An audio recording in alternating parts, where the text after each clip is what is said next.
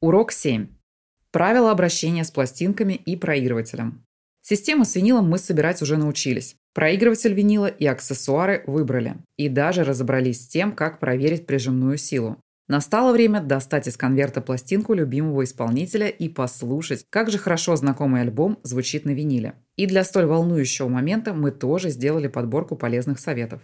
Первое, что необходимо знать о пластинке – звуковые дорожки трогать нельзя. Даже идеально чистые руки оставляют на звуковых дорожках следы, которые могут загрязнять иглу и притянут к себе дополнительную пыль и грязь. Безопасно прикасаться можно только к краям пластинки и центральной части, на которой находится бумажная наклейка – яблоко. Чтобы извлечь пластинку из конверта, одной рукой мы держим конверт вместе с пластинкой, четырьмя пальцами другой руки упираемся в яблоко, а большим пальцем придерживаем ее за край.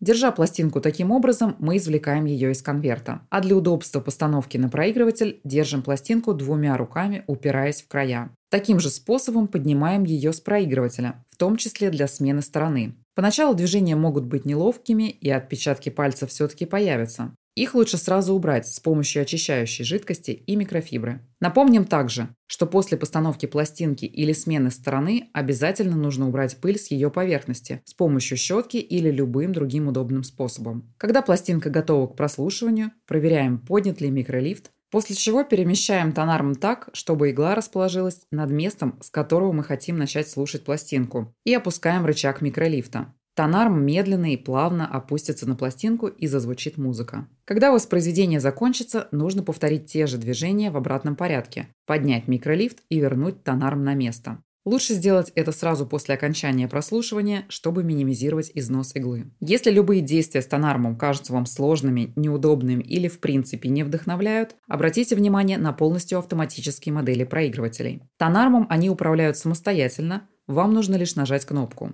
Существуют также полуавтоматические модели, имеющие только функцию автостопа, срабатывающую по завершении воспроизведения пластинки. И еще один важный нюанс – скорость. Большинство пластинок рассчитаны на воспроизведение со скоростью 33,3 оборота в минуту, которая обычно включена на проигрывателе по умолчанию. Но есть пластинки, которые нужно раскручивать до скорости 45 оборотов. Поэтому не удивляйтесь, если поставив иглу на пластинку, вы услышите, что музыка звучит слишком медленно, а все голоса низкие и неузнаваемые. Чтобы привести звук в норму, нужно изменить скорость вращения. В зависимости от модели проигрывателя это делается кнопкой, переключателем, а в редких случаях перестановкой пасека. За счет большей скорости пластинки на 45 оборотов вмещают меньшее количество треков, зато звучат они более динамично и ритмично. Завершив прослушивание, поднимаем пластинку за края, а потом перекладываем ее в одну руку, опираясь на яблоко, и упаковываем обратно в защитный конверт. После этого вставляем внутренний конверт в основной таким образом, чтобы открытая часть была сверху.